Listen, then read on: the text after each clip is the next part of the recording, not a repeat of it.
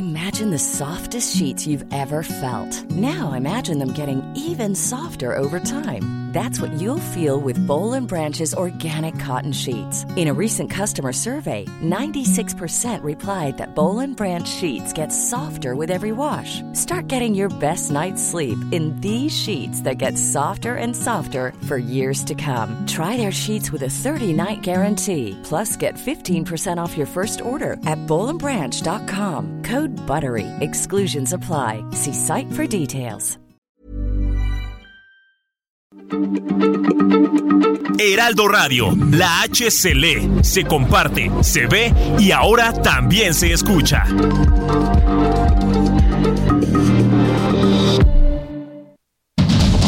Inicia. Heraldo Noticias de la tarde con Jesús Martín Mendoza. En Heraldo Radio.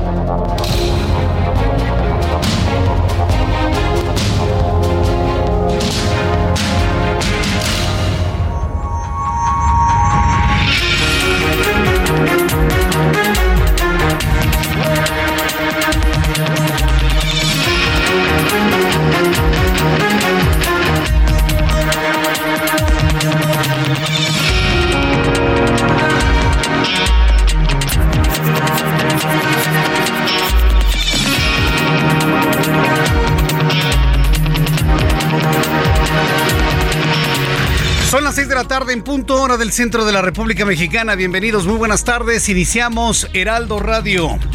Iniciando una nueva semana, pero eso sí, ya el último día del mes de julio. Hoy es 31 de julio de 2023.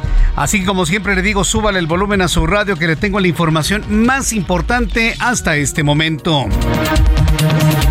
En primer lugar, quiero informarle que en respuesta a un amparo promovido por la Unión de Padres de Familia, escuche usted esta nota, por favor, súbale el volumen a su radio. En respuesta a un amparo promovido por la eh, Unión Nacional de Padres de Familia este jueves, una jueza en materia administrativa fijó un plazo de 24 horas para que la Secretaría de Educación Pública someta consultas previas y cumpla con otros requisitos legales y de esta manera rediseñe los libros de texto gratuitos que se van a distribuir para el siglo 2023-2024. No van a ver la luz esos libros de adoctrinamiento. Esos libros hechos por un individuo de nombre Max Arriaga, que no consensó con nadie el contenido, que elimina las matemáticas, que elimina el español, que eleva los... Los ataques sociales y los levantamientos de grupos beligerantes, que muestra como si fuera algo de eh, enorgullecedor movimientos como la coordinadora, o que tiene este adoctrinamiento tendiente al comunismo dentro de los libros ya lo habíamos comentado aquí en el Heraldo Radio y varias organizaciones que están preocupadas por el desenvolvimiento de los niños más vulnerables. ¿Cuáles son los niños más vulnerables? Pues los de escuelas públicas, porque ellos se llevan esos libros en las escuelas privadas. Mire, se lo digo así. En las mejores escuelas privadas de México, esos libros se van directito a la basura. Así a la basura. Los niveles de educación en escuelas privadas, a diferencia de lo que ocurre en otras partes del mundo, son mucho más elevados en México. Y se educa de una manera mucho más independiente. Bueno, pues el problema no es con las escuelas privadas, porque yo se lo digo, esos libros se van directo a la basura. Sí los usan y le cumplen ahí el plan, pero se van a la basura. En el momento del trabajo de todos los días, esos libros están en el basurero. El problema son las escuelas públicas. Ahí es donde radica el problema. No hay hasta este momento una reacción por parte de la secretaria de Educación Pública, ni va a reaccionar.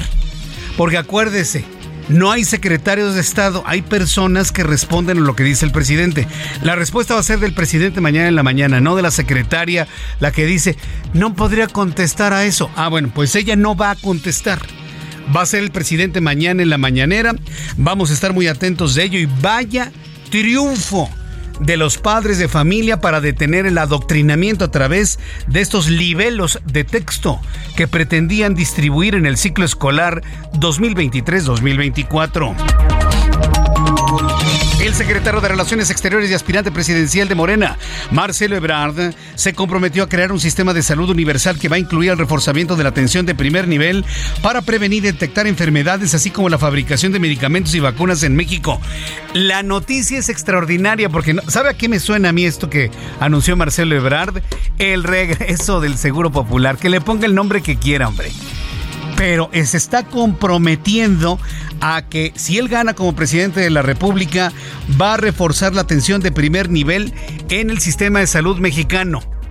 El solo planteamiento es un reconocimiento de que el sistema de salud que tiene destruido Gatel y el presidente no sirven el solo planteamiento de tener otro sistema de salud. Por eso esto se convierte en noticia, señores. Vamos leyendo en entre líneas lo que está proponiendo Marcelo Ebrard. Los detalles más adelante aquí en el Heraldo. Voy a platicar con gente adherente y con integrantes de sus grupos apoyadores de Marcelo Ebrard. Le informo que alertando sobre los recientes cambios que ha tenido el COVID-19, este lunes la UNAM pidió a los mexicanos volver a utilizar el cubreboca, así como usted lo escucha. La UNAM está sugiriendo que volvamos a utilizar cubrebocas. En un comunicado señaló que la situación con el virus en México se encuentra en calma y en condiciones generales favorables. Sin embargo, emitió una serie de recomendaciones para la prevención de contagios y complicaciones que genera. Es decir, no nos hemos librado del COVID-19. Y la UNAM, perdón, pero yo le creo más a la UNAM que a Gatel. No sé usted qué piense. Yo le creo más a la UNAM que a Gatel. ¿Sí? Y si la UNAM me dice vuelvan a utilizar cubrebocas, a partir de mañana, señoras y señores, cubrebocas en el transporte público en los lugares cerrados o abiertos muy concurridos. No le va a pasar absolutamente nada. La UNAM está recomendando volver a utilizar cubrebocas debido a la existencia aún del COVID-19. La senadora del Partido Acción Nacional y aspirante presidencial del Frente Amplio por México, Xochil Gálvez, acudió a las instalaciones de la Fiscalía General de la República para ponerse a disposición de la institución y solicitar acceso a las carpetas de investigación que hay en su contra. A ver, me van a acusar. A ver, órale, lléguenle. Estoy a su disposición. Deténganme, enciérrenme, encarcélenme. ¿A quién le recuerda esa estrategia? Aquí, ah, ¿verdad? Pues por supuesto, y eso obviamente los tiene totalmente descompuestos. Por supuesto, no ha pasado absolutamente nada en contra de Xochitl Galvez, que sigue impresionantemente por encima de las preferencias de todos absolutamente los candidatos tanto de la oposición como del movimiento de regeneración nacional. ¿Qué forma de hacerse ver, Xochil Gálvez? Más adelante le voy a tener un recuento de cuáles son las acusaciones que obran en contra de Xochil Gálvez. ¿Por qué va con la Fiscalía General de la República? ¿Cuál es la respuesta que tiene de la FGR en este momento? Y sobre todo, ¿cuál es su expectativa? Así que yo le invito para que me envíe sus comentarios a través de Twitter, arroba Jesús Martín MX, arroba Jesús Martín MX. También informo que tenemos una tarde nublada, una tarde lluviosa. El Servicio Meteorológico Nacional está informando sobre la probabilidad de que caiga lluvia intensa sobre el centro de la República Mexicana durante las próximas horas. Estamos observando masas nubosas a manera de onda tropical entrando hacia el centro de la República Mexicana desde la península de Yucatán, cruzando por lo que es el sur del Golfo de México, el estado de Veracruz, el estado de Tabasco, alcanzando el estado de Puebla, el estado de Hidalgo, el estado de Tlaxcala, la parte oriental del estado de México. Y de esta manera, recomendación, informarle a usted que está a punto de llover de manera intensa en la Ciudad de México. Vamos a tener a nuestros compañeros reporteros urbanos en el momento que se necesiten para informarle por dónde sí, por dónde no debe circular. Más noticias en resumen con Giovanna Torres. Adelante, Giovanna. La Secretaría de Relaciones Exteriores dio a conocer que ya apareció uno de los tres mexicanos desaparecidos en el extranjero. Se trata de José Esquivel Franco, joven de 30 años, originario de Michoacán, quien no había tenido contacto con su familia desde el pasado 12 de julio, luego de ser visto por última vez en una estación del metro en Bruselas, Bélgica. La tarde de este lunes se registró un sismo en Oaxaca de magnitud 5.1 grados, pero más tarde se ajustó a 4.7. Hasta el momento no hay reporte de daños, pero la Coordinación Nacional de Protección Civil estableció comunicación con las unidades estatales y municipales de esa área para realizar una evaluación preliminar de la zona. El gobernador de Veracruz, Cuitláhuac García Jiménez, informó que de los tres cuerpos que viajaban en el avión Cessna que se estrelló en Veracruz el fin de semana, solo partes de un posible cuerpo han sido rescatadas. Asimismo, aseguró que la Fiscalía General de la República continúa con la investigación respecto a la caída de la aeronave. El gobernador de Nuevo León, Samuel García Sepúlveda, señaló que es un halago y una gran responsabilidad que el presidente Andrés Manuel López Obrador lo haya mencionado al igual que a Luis Donaldo Colosio, con posibilidades de competir para la presidencia de la República. Sin embargo, expresó todavía no son tiempos y no podemos caer en las mismas mañas y travesuras de los otros. Durante varias horas un grupo de inconformes cerraron periférico a la altura de Canal de Garay al cruce con Avenida Tláhuac. Los manifestantes denuncian las pérdidas económicas que sufrieron tras el desplome y reconstrucción de la línea 12 del metro. Esto debido a que sus negocios presentaron una disminución considerable de ventas, todo derivado del polvo, la maquinaria y los problemas de movilidad en la zona. La policía de España detuvo este lunes en Madrid a un ciudadano marroquí que presuntamente sería operador en Europa del cártel de los Zetas. Este hombre distribuía a personas de confianza a lo largo del territorio nacional y en Europa, en concreto en Países Bajos, cuyo puerto es Rotterdam, una de las grandes puertas de entrada de droga a Europa. Muchas gracias, Giovanna, por la información en resumen en esta tarde. Ya son las 6 de la tarde con 10 minutos, las 6 de la tarde con 10, hora del centro de la República Mexicana. Antes de ir con toda la información, quiero enviar un caluroso saludo, antes de que se me olvide, porque luego a veces se me olvida, ya sabe que luego de repente uno es desmemoriado. No, fíjese que venía entrando a las instalaciones del Heraldo, todo contento, ¿no? Caminando, pensando en las notas que le voy a compartir el día de hoy, y me encontré con una compañera de oficina aquí en el edificio. Se llama Alicia. En el mundo que me ve Alicia me dice, ¡Ah! mi novio es súper fan de usted, Jesús Martín. ¿Le puede mandar un saludo? Bueno, pues va un saludo para Alejandro. No me dijo su apellido, pero pues yo creo que si Alejandro me está escuchando y sabe que tiene una novia que se llama Alicia, que vive en el mismo edificio donde está el Heraldo de México, bueno, entonces sabrá que el saludo es para él. Muchos saludos para Alicia, muchos saludos para Alejandro y agradecerles a los dos que me escuchen todas las tardes, que estén muy pendientes de nuestro programa de noticias, que coincidan y no coincidan con lo que luego se plantea, porque finalmente de eso se trata la vida.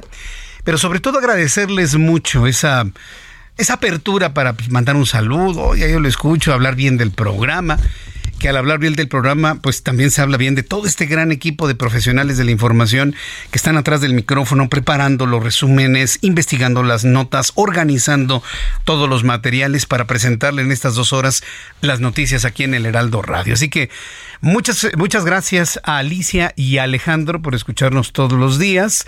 Y también quiero enviar un caluroso saludo a Heriberto Vázquez, mi compañero Heriberto Vázquez aquí en el, en el Heraldo Radio, quien estuvo acompañándole con las noticias jueves y viernes como le platiqué en su momento, pues nos dimos unos dillitas de descanso. Digits, nada más fueron cuatro, ¿no? jueves, viernes, sábado y domingo. Y le informaré oportunamente cuando tome otros días de descanso con la familia, que son muy importantes antes de que regresen los niños a la escuela. Usted me comprenderá, ¿verdad? Por supuesto. Bueno, pues ya una vez explicado y enviado los saludos a todas las personas que nos están escuchando a esta hora de la tarde, vamos a revisar la información importante del día de hoy, 31 de julio de 2023. Se acabaron los memes de Julio Iglesias y es algo que yo agradezco las redes sociales. Ya, adiós se nos acabó julio, para mañana arrancamos el mes de agosto. Desde mi punto de vista, el, el último mes hábil del año, porque una vez entrando septiembre con las fiestas patrias, la verdad ya todo es a medio gas. Vamos a la información desde Guadalajara, Jalisco. A 20 días de la explosión que dejó un saldo de 6 muertos y 14 heridos, vecinos de la colonia Larios en Tlajomulco de Zúñiga, Jalisco, reportaron otra detonación por lo que se implementó un operativo en la zona donde fue localizado un cráter. Mayeli Mariscal, nuestra corresponsal en Guadalajara, Jalisco, nos informa. Adelante, Mayeli, gusto en saludarte. Hola, ¿qué tal Jesús Martín? Muy buenas tardes, buenas tardes también a todo el auditorio. Pues como mencionas, eh, de nueva cuenta, se da esta explosión en el municipio de Tlajomulco de Zúñiga, en donde alrededor de las 5.30 de la mañana es que los vecinos comenzaron a reportarlo a los números de emergencia, en donde pues se escuchó la explosión, este estruendo. Algunos que salieron pues reportan que solamente vieron humo ya eh, una vez que se asomaron a la calle y pues es el mismo punto en donde fueron emboscados precisamente los elementos de la Fiscalía y de la Policía Municipal de Tlajomulco de Zúñiga, esto en la colonia Larios, justamente en el cruce de las calles Flavio Ramos y Abasolo. Y bueno, hasta este lugar se trasladaron precisamente elementos especializados en el desarme de artefactos explosivos, también de la Secretaría de Seguridad del Estado. Y bueno, lo último que se informó es que sí se recabaron algunos indicios, incluso en el terreno se pudo apreciar precisamente eh, la detonación de este explosivo, se localiza un cráter dentro del terreno y pues bueno, los indicios ya fueron llevados o presentados ante la autoridad eh, ministerial. Sin embargo, pues no se detalló qué tipo de indicios, si es que se localizó material explosivo o algunas eh, pues otras objetos que pudieran pues pertenecer a algunas personas que hayan accionado precisamente en esta emboscada el pasado 11 de julio, pero eh, pues llama la atención que haya sido en el mismo punto en donde fue esta emboscada y bueno, 20 días después se ve precisamente otra explosión. Esa es la información. Correcto. ¿La explosión es provocada que por acumulación de gas metano o qué es lo que está ocurriendo en la zona? Pues no, eh, se presume que pudo haber eh, sido un aparato explosivo, tal y mm. como sucedió en la emboscada con los oficiales. Hay que recordar, en esa ocasión eh, accionaron siete de ocho explosivos que fueron colocados y que, bueno, como mencionabas, provocó el desenlace fatal para seis personas. Y te agradezco toda la información, Mayeli Mariscal. Muy buenas tardes para todos. Hasta luego, que te vea muy bien. Bueno, pues la situación se, se, encuentra grave, inclusive la potencia de la detonación, tal y como nos explicó Mayeli Mariscal, deja un cráter en la zona y bueno, pues no nos resta más que estar muy pendientes de todo lo que arroje la investigación todo lo que arroje la investigación en cuanto a estas detonaciones, de investigación de la Fiscalía. Mire, yo le voy a decir una cosa, así con toda franqueza. Estas cosas no son eh, no son casualidad. Va a haber una elección para gobernador el año que entra. Y si la idea, y se lo digo a mis amigos en Guadalajara, la idea es generar la idea de falta de gobierno, de falta de control, de que le truenan bombas aquí, que le truenan bombas acá al faro, ¿cuál es el objetivo? Pues que pierda Movimiento Ciudadano el gobierno de Jalisco. A ver, vuelvo a lo mismo. Yo creo que tenemos que dejar la ingenuidad de todos de lado y entender que todas estas cosas tienen un fin político.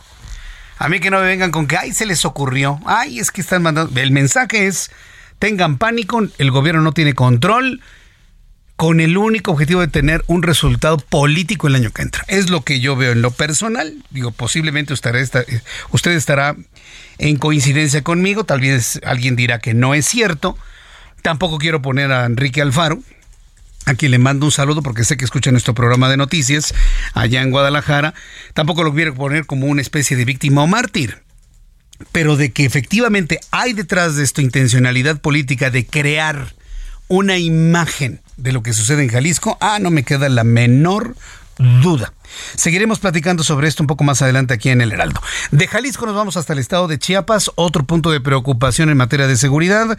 En San Cristóbal de las Casas, Chiapas, fueron detenidas 17 personas tras una riña entre el grupo delictivo conocido como los motonetos, ocurrida la madrugada de ayer domingo, lo cual dejó un saldo de dos personas lesionadas con arma de fuego. Lisette Coello es nuestra corresponsal en Chiapas y nos informa. Adelante, Lisette. ¿Qué tal? Buenas tardes, Jesús Martín. Te informo que 17 personas eh, detenidas y dos personas lesionadas con arma de fuego fue el saldo de una riña registrada la mañana de este domingo en San Cristóbal de las Casas Chiapas, mismos que se derivaron de un problema familiar.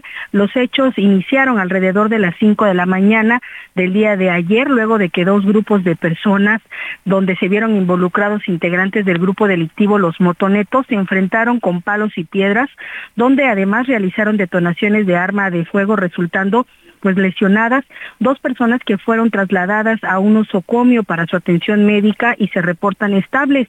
Posteriormente, eh, pues un grupo interinstitucional conformado por la Fiscalía General, Ejército Mexicano, Guardia Nacional y Policía Estatal, pues lograron la aprehensión de 17 personas por su presunta responsabilidad en los delitos de atentados contra la paz y la integridad corporal y patrimonial de la colectividad del Estado y pandillerismo. Así también se logró el aseguramiento de 10 motocicletas, una, camioneta y un arma corta que fueron puestas a disposición del Ministerio eh, Público. Hasta este lunes no se registraron eh, nuevos enfrentamientos y pues al parecer ya eh, pudieron recuperar la estabilidad y sobre todo el hecho, eh, Jesús, de que, pues bueno, está en temporada eh, vacacional y esto ha influido en que pues la afluencia baje hasta un 60%, así lo han confirmado empresarios y bueno, pues señalan que necesitan la presencia de la Guardia Nacional para pues brindar seguridad no solo a la población, sino a los turistas que llegan en esta temporada a San Cristóbal. Ese sería el reporte. Muy buenas tardes. sobre ese tema, coméntanos, ¿cómo ha estado o cómo se ha impactado el turismo en Chiapas luego de todos estos problemas de inseguridad que hemos informado, ¿qué te gusta, en los últimos dos meses?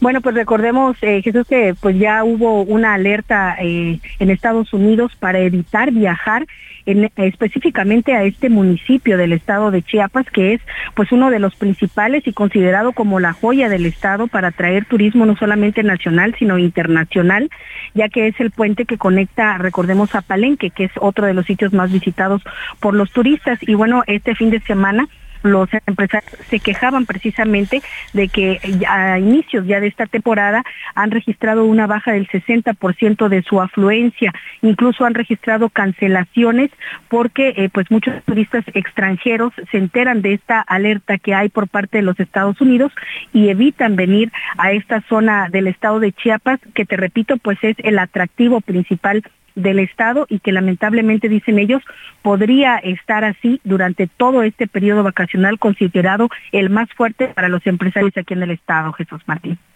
Bien, pues eh, te agradezco toda la información y nos mantenemos al pendiente de todo lo que ocurre allá en el Estado de Chiapas. Muchas gracias, Lizeth Coello. Claro que sí, buenas tardes. Hasta luego, muy buenas tardes. Seis de la tarde con 20 minutos, hora del centro de la República Mexicana. ¿Qué me gustaría informarle otro tipo de cosas, pero es la realidad que tenemos en nuestras manos. Y estas realidades a usted y a mí nos tienen que mover a tomar decisiones importantes el año que entra. Usted sabe a lo que me refiero. Porque no podemos vivir de esta manera, en donde ni siquiera los equipos de trabajo de quienes aspiran a la presidencia están seguros. Nadie. La noche del sábado, en dos hechos distintos, tres personas fueron asesinadas a balazos en la autopista del Sol. Dos de ellos familiares de Rubén Fuentes Hernández, coordinador operativo de la oficina de la gobernadora de Guerrero, Evelyn Salgado. De acuerdo con autoridades, hombres armados despojaron de su camioneta a tres integrantes de una familia en el kilómetro 233, a la altura del retorno conocido como San Judas Tadeo en el municipio de Eduardo Neri. Durante el asalto asesinaron al empresario de Chilpancingo José Guadalupe Fuentes Brito y a su hijo José Manuel Fuentes e hirieron a su esposa Gabriela N. Fuentes Brito. Era coordinador de campaña del aspirante presidencial de Morena Marcelo Ebrard.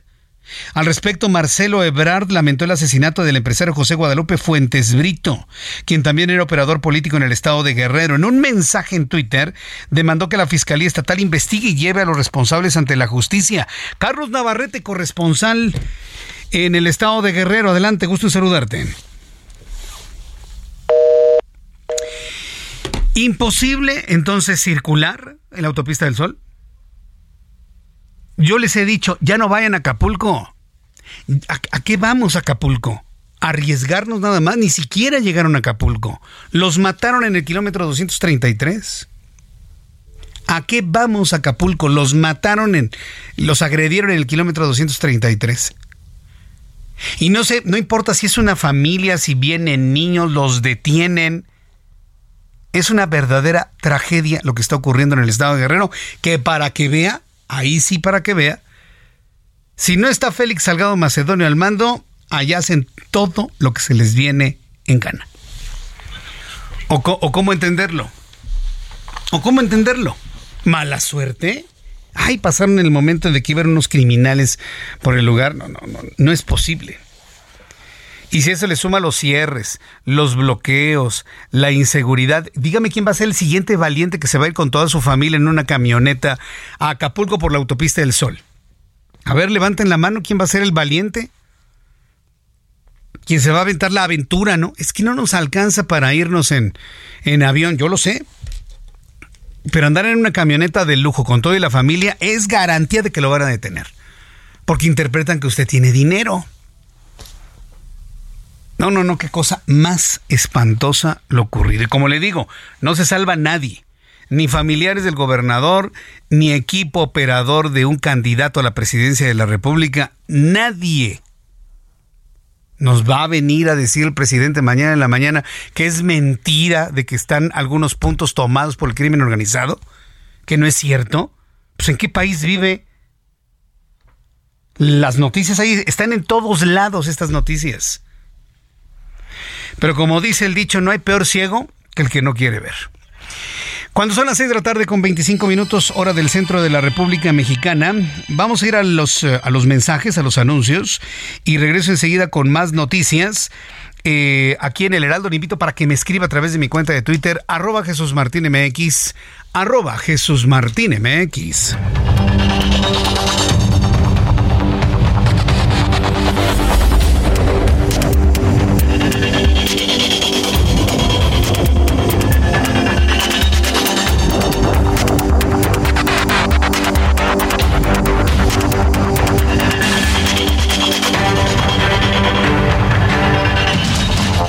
Escucha las noticias de la tarde con Jesús Martín Mendoza. Regresamos.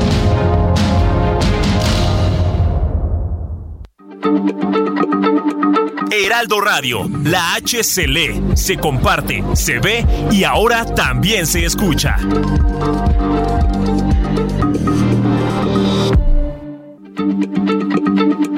Heraldo Radio, la H se lee, se comparte, se ve y ahora también se escucha.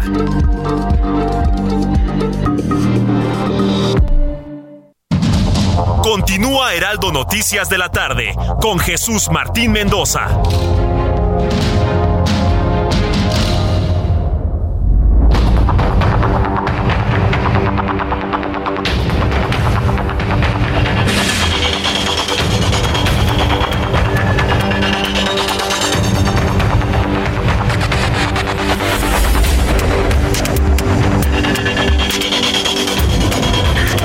Y media, las seis de la tarde con 30, hora del centro de la República Mexicana. Continuamos con la información aquí en el Heraldo Radio. ¿Cómo les ha ido con el nuevo Twitter, eh? Por cierto, las personas que me quieran dar su comentario a través de X.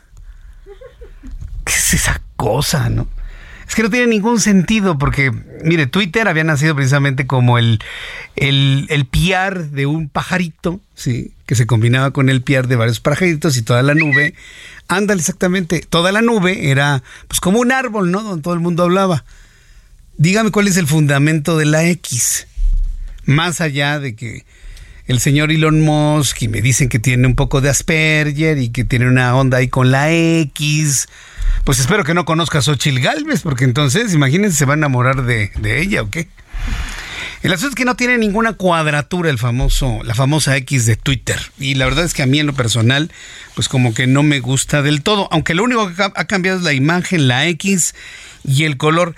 Leí uno de los comentarios en redes sociales y tiene toda la razón del mundo. ¿eh? Twitter cambió su imagen a un color negro con una X que nos remite, según algunas personas, a una especie como de página pornográfica.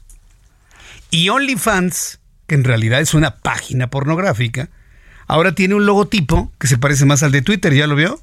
De color azul y con un pajarito y demás. Cosas extrañas de la vida, pero en fin. Yo le invito para que me dé sus comentarios y me diga a usted si se siente a gusto con la nueva X de lo que fue Twitter, aunque Twitter sigue siendo Twitter, aunque ya no es Twitter, pero como que parece azulito, pero ahora es negro me dice Jorge Oseguera, es el reto a cumplir, me dice Jorge Oseguera. Uy, hace mucho que no veía. Ah, porque le estaba compartiendo la entrevista que le hizo mi compañero. Eh, eh, eh, mi compañero Cacho le hizo a Enrique de la Madrid el día de hoy. La verdad es que fue una muy buena entrevista el día de hoy. Y bueno, le estoy preguntando si está usted de acuerdo en lo que dice Enrique de la Madrid con Alejandro Cacho de que hay que sacar a Morena de la presidencia de México. Y bueno, pues hay varias personas que están aprobando lo que planteó Enrique de la Madrid. César Montes Garza Jesús Martínez, mala suerte. Tuve un caso de una amiga que asaltaron, la bajaron de su camioneta, le quitaron todo, la aventaron en otra parte de la autopista, solo con lo que traía puesto. Eso pasó hace dos semanas. Por eso pregunto, ¿quién va a ser el valiente que me diga en este momento? Sí, me voy a ir en una, super, una suburban acá de lujo negra con toda mi familia, con bicicletas atrás hasta Acapulco. A ver, quiero saber quién va a ser el valiente que va a hacer semejante cosa. Posiblemente llegue con bien, posiblemente no llegue con bien. Pero, ¿para qué le entramos a esa ruleta rusa? A ver si me toca el retén el presidente mexicano reconoció que aún no se tiene claridad en torno a la muerte de José Guadalupe Fuentes, empresario y colaborador del aspirante presidencial Marcelo Ebrard, que, eh, quien, como le informé antes de los mensajes, fue asesinado este fin de semana junto con su hijo José Manuel Fuentes Calvo cuando circulaban en la autopista. Me están preguntando, es que venían en la carretera. Vengan en la carretera, vengan en una terracería o vengan en una autopista, no le debería pasar nada a nadie. Así que quien me quiera justificar de que si era la carretera en la autopista, no justifiquen el crimen. No hagan eso, por muy adoradores que sean de López Obrador, no justifiquen el crimen, porque justificar el crimen los vuelve igual de criminales. Y esto va para los seguidores de López Obrador. Esto va para los seguidores de López Obrador, que justifican este tipo de acciones en las autopistas. Sí. Durante su conferencia matutina de este lunes, el presidente explicó que por esos hechos también fue asesinado un operador de transporte público quien habría testiguado el doble asesinato y por ese motivo fue también privado de la vida al tiempo que lamentó lo sucedido y expresó sus condolencias. Esto dijo el presidente mexicano hoy por la mañana. Todavía no se tiene mucha claridad sobre el caso. Son dos homicidios muy lamentables en la carretera de Iguala a Chilpancingo, a él y a su hijo, y también relacionado a un conductor de una camioneta de transporte de pasajeros con poca diferencia de tiempo y se considera que fue por lo mismo, o sea, se piensa de que el señor de la camioneta vio algo sobre el crimen del señor y de su hijo y por eso también lo asesinaron. Bien, pues esto fue lo que dijo el presidente de la República. O sea, no tiene todavía toda la información en las manos. Pero aunque lo traten de justificar, no se puede justificar esto bajo ninguna circunstancia, bajo ninguna. Ay, es que iban haciendo esto. Ay, es que se metieron por donde no debían. Ay, es que iban en un lugar peligroso. No debería pasar en ninguna carretera y ninguna autopista. Entonces, yo sí les quiero informar y decir que no hagamos esto como, como si fuera costumbrismo, pues. No hagamos esto que sea costumbrismo. Bueno, cuando son las 6 de la tarde con 36 minutos, hora del centro de la República Mexicana, quiero agradecer a varias personas que nos escuchan en nuestro programa de noticias, nos han enviado un agradecimiento precisamente por las recomendaciones que les hemos hecho para ir con nuestros amigos de Citibanamex. Hay varias personas que ya fueron, les dieron la información sin compromiso, lo están evaluando en su casa para poder invertir sus recursos económicos que tienen en una cuenta bancaria, en una cuenta de débito, en el frasco del café, abajo del colchón, invertirlo en un instrumento que le pueda pagar hasta el 13% de rendimiento anualizado. El llamado es que si usted tiene utilidades que le sobren, bueno, es que el dinero nunca sobra, ¿no? Bueno, tiene usted guardadas utilidades, tiene usted ahorros que tenga ahí en su casa. La idea es que usted las aproveche para empezar a ser un inversionista con Citibanamex. Por tiempo limitado y conforme se vaya acercando la fecha de terminación de esta gran oferta, yo se lo voy a recordar un poco más frecuente para que no se quede usted fuera. Puede obtener hasta el 13% de rendimiento en pagaré o usted puede invertir en el fondo BLK 1 más de BlackRock sin plazos forzosos. La invitación es para que inicie hoy mismo, bueno, mañana mismo a primera hora se va usted al banco, a Citibanamex, pida toda la información o bien a través de su, su Citibanamex móvil. Ahí mismo puede consultar términos y condiciones en citibanamex.com diagonal inversiones. Soy de la idea que no deje pasar esta buena oportunidad, aprovechando para usted las condiciones que hay en este momento de tasas de interés altas que le pueden dar a usted como inversionista una atractiva tasa de rendimiento. Son las 6 de la tarde con 37 minutos hora del centro de la República Mexicana. Bien, vamos a continuar con la información importante de este día y las noticias surgen desde la Universidad Nacional Autónoma de México. La UNAM ha invitado a la población mexicana a utilizar nuevamente el cubrebocas. Así es como usted lo oye. Y yo creo que no debe ser ningún tipo, ningún motivo ni de burla ni de escarnio el que usted utilice su cubrebocas. Si utiliza el transporte público, use cubrebocas. Si usted se sube al metro, al metrobús, entra a un taxi, utilice su cubrebocas.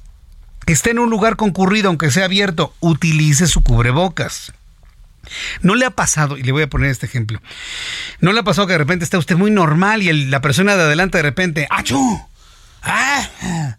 Y tose, y usted dice, no traigo cubrebocas. Y es como una reacción automática que tenemos. Bueno, evite esos problemas de que le estornuden en la cara utilizando un cubrebocas.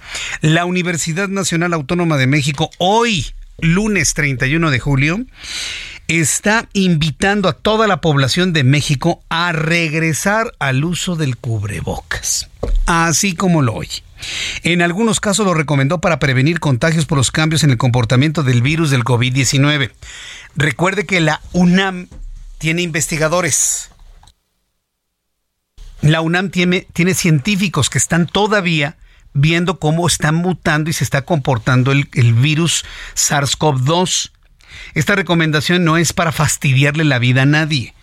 Están detectando un cambio en el comportamiento del virus y están recomendando de que la gente vuelva a utilizar el cubrebocas. En un comunicado alertó que aunque en este momento los contagios se encuentran en relativa calma y condiciones generales favorables, no se debe descuidar que al sentir alguno de los síntomas se recurra a tomar las medidas sanitarias correspondientes para evitar la proliferación de la enfermedad. Además, agregó que las personas que presenten síntomas de enfermedad respiratoria aguda como gripe, catarro, tos, dolor de, dolor de garganta, fiebre, deben procurar el aislamiento. Porque sigue sucediendo de que la gente con el miedo de que pierdan el trabajo o no le paguen el día, se van enfermos a la oficina. No hagan eso. Quédense en su casa, sobre todo si tienen tos, estornudos, tos, estornudos, escurrimiento nasal, temperatura, quédense en su casa, pidan el día. No creo que exista un jefe, bueno, sí los ha de haber, pero que diga, no, no, tú te presentas, si no te presentas te descuento el día, a ver cómo le haces. Yo puedo entender eso, pero imagínense estar contagiando a todos los compañeros para no perderse el día, ¿no?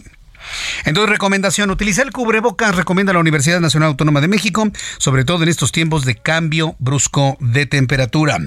Informarle que el exsecretario de Relaciones Exteriores y aspirante presidencial de Morena, Marcelo Ebrard, presentó su programa Salud para Todos, mediante el cual buscará una cobertura universal en caso de llegar a la presidencia y que contemple el reforzamiento de la atención del primer nivel y la autosuficiencia en la producción de vacunas y medicamentos. ¿A qué le suena esto? Uno, a que el sistema de salud actual es un fracaso. Dos, que podría regresar el Seguro Popular? Es pregunta Ángel Arellano, nos informa. El aspirante a la candidatura presidencial de Morena, Marcelo Ebrard, presentó su plan de salud llamado Salud para Todos, una estrategia de cinco ejes que busca dotar de cobertura universal. Ebrard participó este lunes en el Foro Nacional de Salud, desarrollado en el Centro Cultural Jaime Torres Bodet del Instituto Politécnico Nacional, en donde enumeró los cinco ejes de su propuesta. 1. Cobertura universal, en especial para 37 millones que no cuentan con seguridad social. 2 Prevención, que plantea destinar más dinero para combatir enfermedades crónicas y crear nuevas clínicas. 3. Uso de tecnología. Propone la telemedicina para llegar donde hoy no hay atención médica. 4. Medicamento hecho en México, un eje en el que se pretende que nuestro país produzca medicamentos y vacunas para evitar desabasto. Número 5. Atención prioritaria a la salud mental y reproductiva, a los adultos mayores y a los infantes. Ebrard Casaubon sostiene que con el actual gobierno se establecieron las bases de un mejor sistema de salud, pero ahora sigue otra etapa en la que se permita fortalecer el modelo. El ex canciller reconoció a la comunidad médica y relató que vivió muy de lo que calificó como el estrés más intenso para el sistema de salud mexicano que se vivió por la pandemia de COVID-19. Reportó para las noticias de la tarde Ángel Arellano Peralta.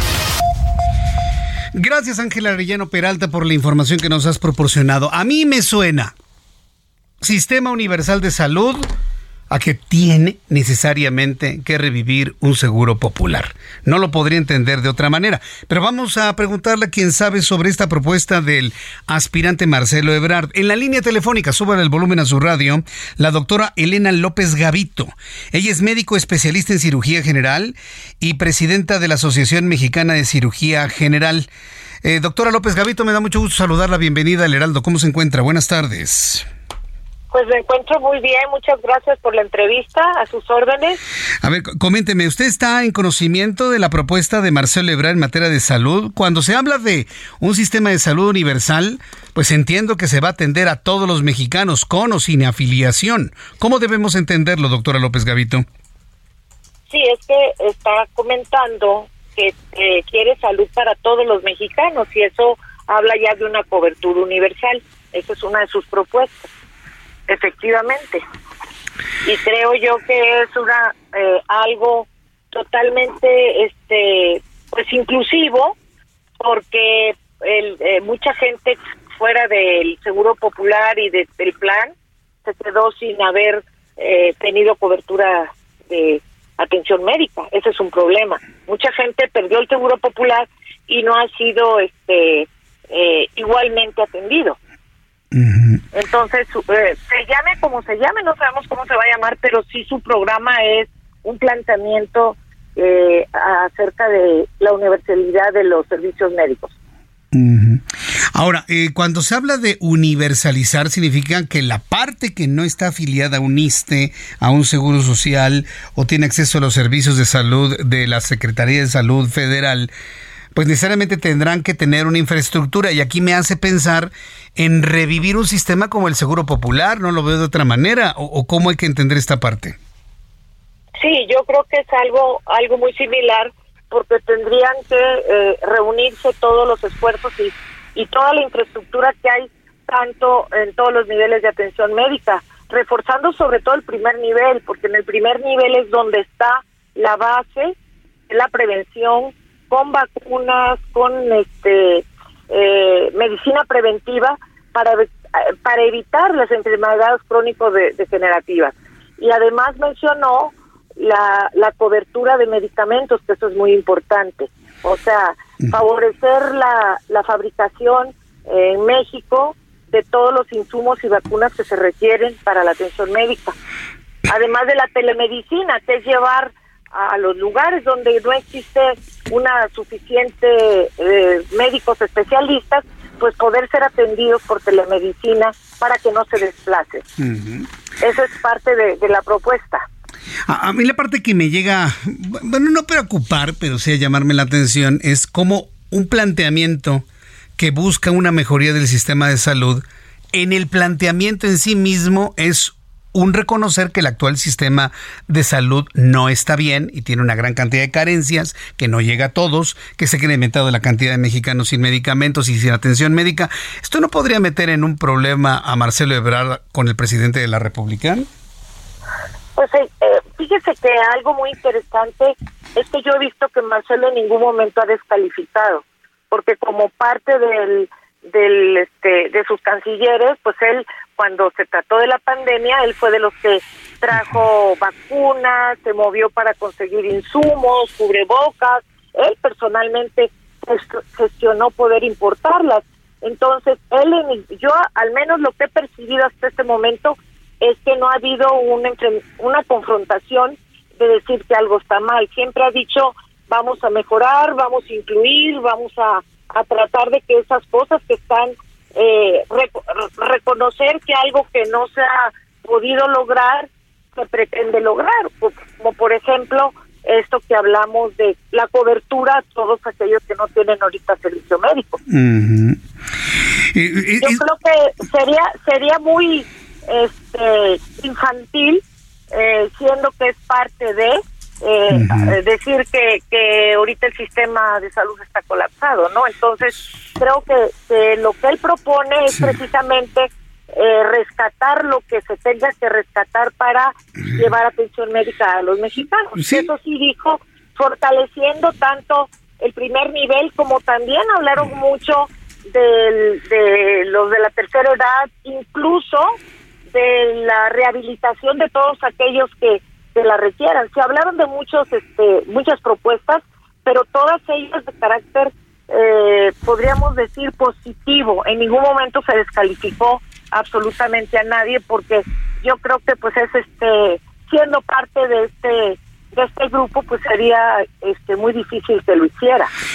Sí, definitivamente, pero bueno, si reconozcamos, digo, si el, sistema de salud no está colapsado, digo, hay atención medianamente para algunas personas, pero hay atención. Pero tampoco estamos como Dinamarca, inclusive el presidente dijo que estamos mejor como Dinamarca.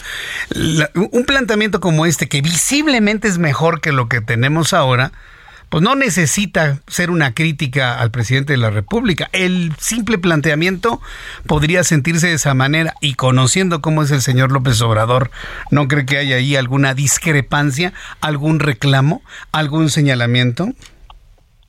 Pues bueno, siempre que se trata de, de estos este, comentarios, pues se pueden malinterpretar, pero pues mire, yo en lo personal voy a hablar por Elena López Gavito, yo he visto que siempre ha descalificado. O sea, de, de alguna manera los médicos hemos hecho propuestas, hemos hecho pronunciamientos y pues siempre nos ha dicho que somos neoliberales, que somos fifís, cuando el tema de los cubanos, cuando el mismo tema de, de algunas cuestiones de seguridad. Entonces nosotros ya como gremio médico ya estamos acostumbrados a que nos descalifiquen. Entonces, eso no sería novedad, que descalificar algo yo creo que no sería ninguna novedad que nos descalificara. Pues ya, inclusive estamos acostumbrados a ello. Pero bueno, a mí me parece que es muy interesante que se haya hecho una propuesta de un sistema de salud universal que de alguna manera se antoja como una reconstrucción de lo que ya teníamos antes, ¿no, doctora López Gavito? ¿O cómo lo ve usted? Pues yo pienso que mejor, porque él está hablando de fomentar inclusive este la investigación, porque eh, habló de una supuesta eh, eh, alianza entre el Politécnico y el Instituto Nacional de Ciencias Médicas Salvador Subirán. Habló de muchas cosas, de proyecciones eh, que superarían, diríamos, las metas anteriores, porque su, su proyecto de salud es bastante ambicioso, tomando en cuenta de no depender de otros países para la fabricación de, de medicamentos, el solo el solo hecho de decir vamos a producir nuestros nuestros insumos porque no nada más son medicamentos son materiales son este eh, eh, también infraestructura que eso es muy importante todo lo que tiene que ver con con equipamiento porque también hablamos de que no necesariamente es hacer más hospitales sino de fortalecer lo que tenemos en número uno, ¿verdad? Sí, hay que decirle al público que en este país el sistema de salud mexicano hace investigación, bueno, hacía investigación, se cortó en 2018, pero sí investigación tanto el sector salud federal como el Instituto Mexicano del Seguro Social, investigación científica. Si la propuesta de Marcelo Ebrar es regresar a los tiempos de la investigación científica dentro de nuestro país, pues bienvenida la propuesta, ¿no, doctora López Gavito? Y, está, y, está muy claro porque está llamando a todos los actores de la atención médica, llámense colegios, instituciones, y desde luego que, que inclusive iniciativa privada, porque dentro del foro está una persona que precisamente este, se dedica a, representa a los empresarios que, que pueden fomentar la, la, la fabricación, ¿verdad? O invertir en productos, insumos para la salud. Eso es lo importante. Ahora yo le quiero decir algo. Todos nosotros estamos seguros que no puede haber un avance si no hay investigación. Y por otro lado, todos los niveles necesitamos educación, porque los países desarrollados lo que más tienen es educación al paciente, en donde el paciente participa del cuidado de su salud. Y también se habló de los cuidadores para todos esos pacientes que están de alguna manera con enfermedades crónico-degenerativas que están en sus casas y que pues que necesitan también una gente experta que los que los cuide. De todo eso se habló esta mañana. Muy bien, pues eh, doctora, ha sido un enorme gusto el poderla saludar, el que nos dé más detalles que de alguna manera normen criterio para el público que escucha las noticias y con base en lo que se escucha, pues enorme el criterio para la elección que habremos, la decisión que habremos de tomar el año que entra. Yo le agradezco mucho estos minutos de comunicación con el auditorio del Heraldo, estimada doctora. Pues yo al contrario, estoy siempre para servirles cuando necesiten una opinión que esté dentro de mis facultades y, y nosotros tenemos unas agrupaciones muy este, consolidadas, todos los médicos de todas las especialidades, federaciones y asociaciones, donde precisamente estamos poniéndonos a sus órdenes para mejorar todo en México. Nuestra propuesta es, aquí estamos, ¿en qué podemos ayudar? Pues yo le agradezco mucho nuevamente y seguiremos en comunicación para poder dotarle al público de información, de opinión y de análisis que usted nos pueda proveer. Muchísimas gracias. Hasta pronto, que le vaya muy bien.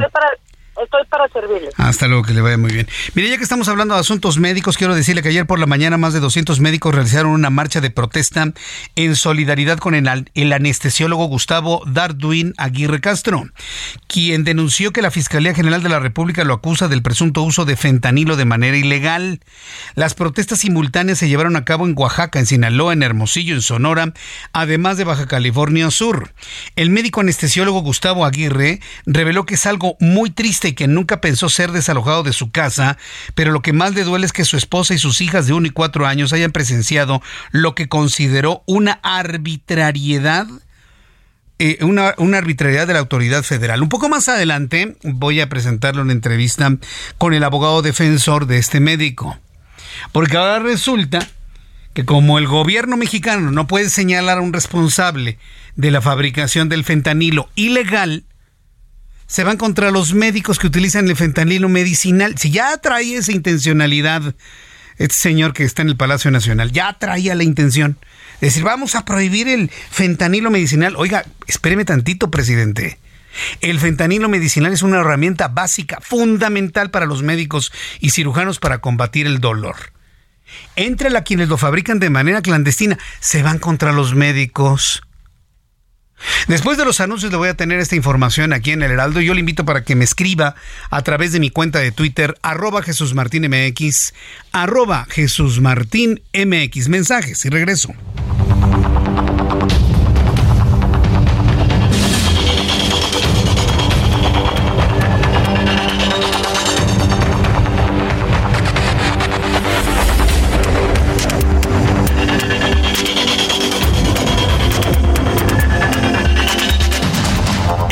Las noticias de la tarde con Jesús Martín Mendoza.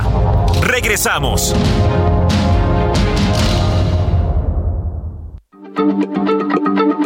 Heraldo Radio, la H se lee, se comparte, se ve y ahora también se escucha.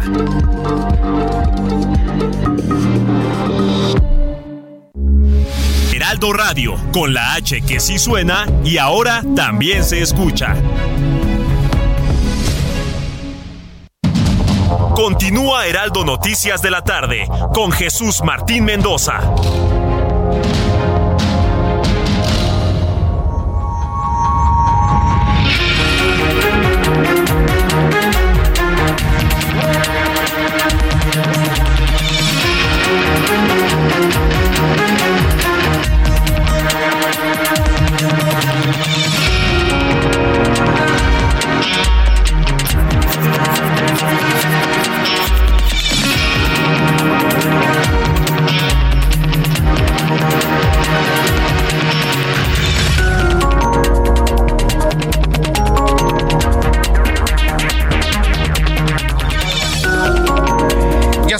Punto, hora del centro de la República Mexicana. Le presento un resumen con las noticias más importantes en el Heraldo Radio.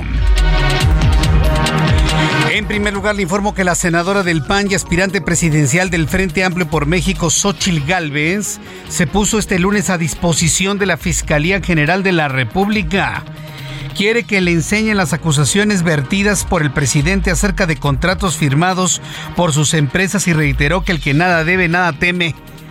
Tomando las palabras del presidente mexicano, se plantó Xochil Gálvez en la Fiscalía General de la República. Hasta el momento no le han podido fincar nada. Para que vea que nada más son petardazos mediáticos lo que dice López Obrador. Xochil Gálvez está en la Fiscalía. A ver, órale. Échenme, échenme. Búsquenme, échenme, apréndanme, pónganme las esposas, órale. A ver qué malo he hecho. Hasta este momento no le han podido fincar nada a Xochitl Galvez. Para que vea usted nada más los petardazos mediáticos del presidente de la República. Por lo pronto, bueno, estaremos muy atentos de las reacciones de lo que suceda ahí. Sí, digo, sobre todo para los seguidores de López Obrador, que no sé qué tantas cosas dicen de Xochitl. Fue a la fiscalía a entregarse. A ver, órale A ver, estoy a disposición de ustedes. A ver qué, qué hice mal. Fínquenme responsabilidades, deténganme en este momento. No le han hecho nada. ¿Y sabe por qué? Porque nada hay. Así que si los seguidores de López Obrador están enojadísimos porque la fiscalía no ha detenido a Xochitl, vayan y reclámenle a él en la mañanera, el día de mañana. Mientras tanto, en más noticias en este resumen, con el objetivo de disminuir las cifras sobre los desaparecidos en México, el gobierno federal está utilizando a sus servidores de la nación para la realización de un nuevo censo, lo cual fue confirmado por el presidente mexicano, quien adelantó que dicho registro estaría listo en un plazo de tres meses. Lo que se dijo hace muchos años lo quiere hacer López Obrador, sacar de la lista a todos aquellos hombres y mujeres que ya aparecieron, que ya regresaron, que fueron encontrados pero fallecidos y de esta manera hacer una depuración de los más de 120 mil casos de desaparición que el día de hoy existen. Luego de que el presidente de la República descartó reunirse con madres buscadoras por considerar que lo utilizarán sus adversarios para atacarlo, Cecilia Flores, líder de Madres Buscadoras de Sonora, le respondió al titular diciéndole que la reunión no tiene nada que ver con politiquería y lo invitó a unirse a los recorridos que realizan para buscar a los desaparecidos. Más adelante le voy a tener detalles, audio de lo que les dicen.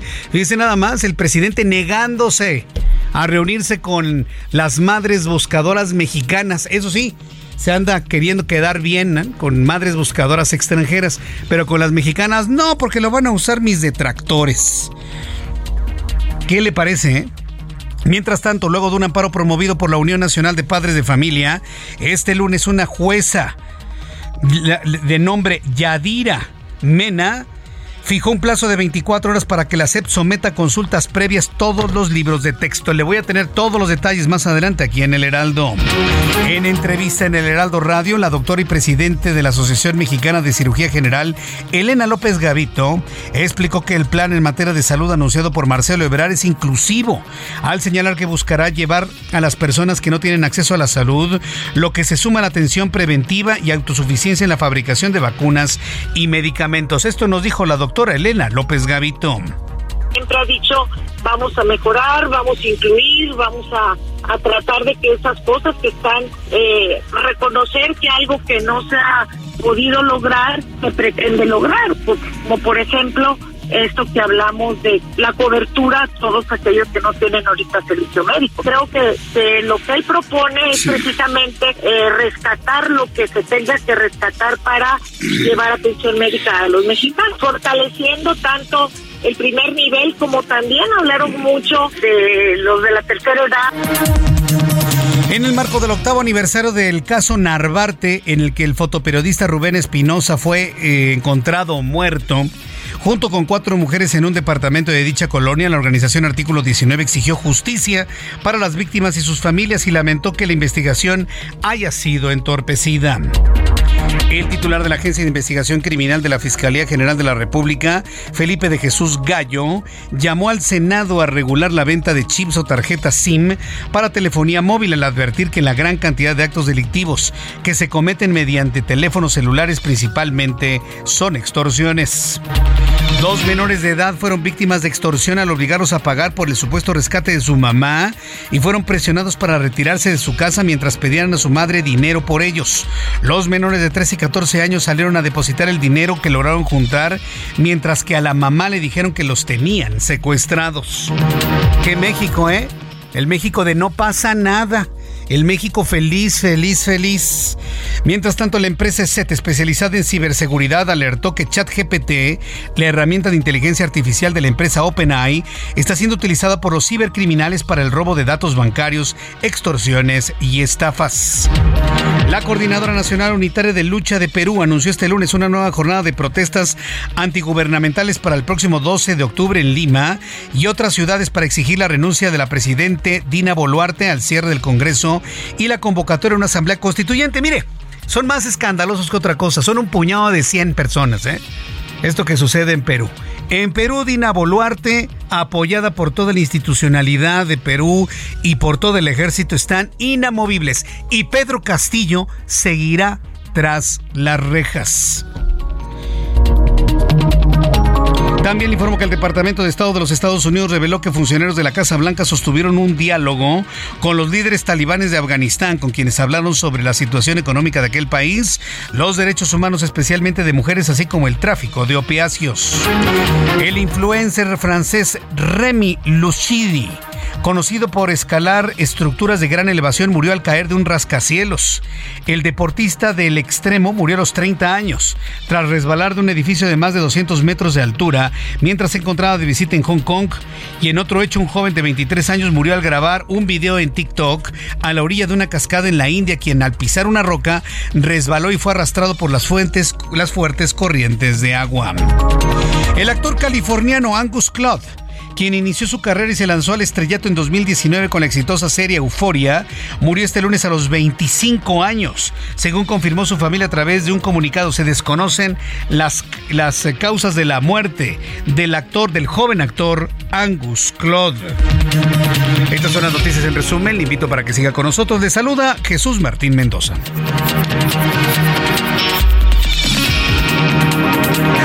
Las 7 con 8, las 19 horas con 8 minutos hora del centro de la República Mexicana. Vamos a revisar la información con nuestros compañeros reporteros urbanos, periodistas especializados en información de ciudad. Alan Rodríguez, a esta hora de la noche, ¿dónde te ubicamos?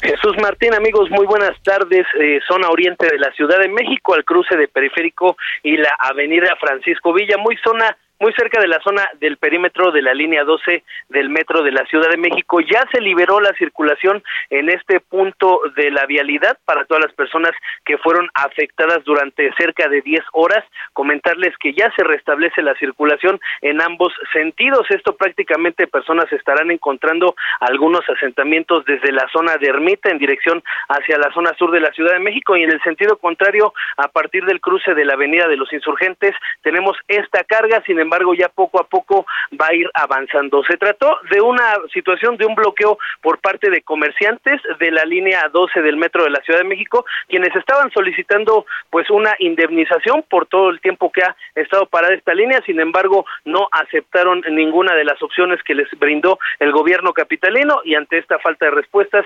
elementos de la Secretaría de Seguridad Ciudadana realizaron el repliego de estos manifestantes, con esto ya liberando la circulación en esta parte del periférico oriente de la Ciudad de México.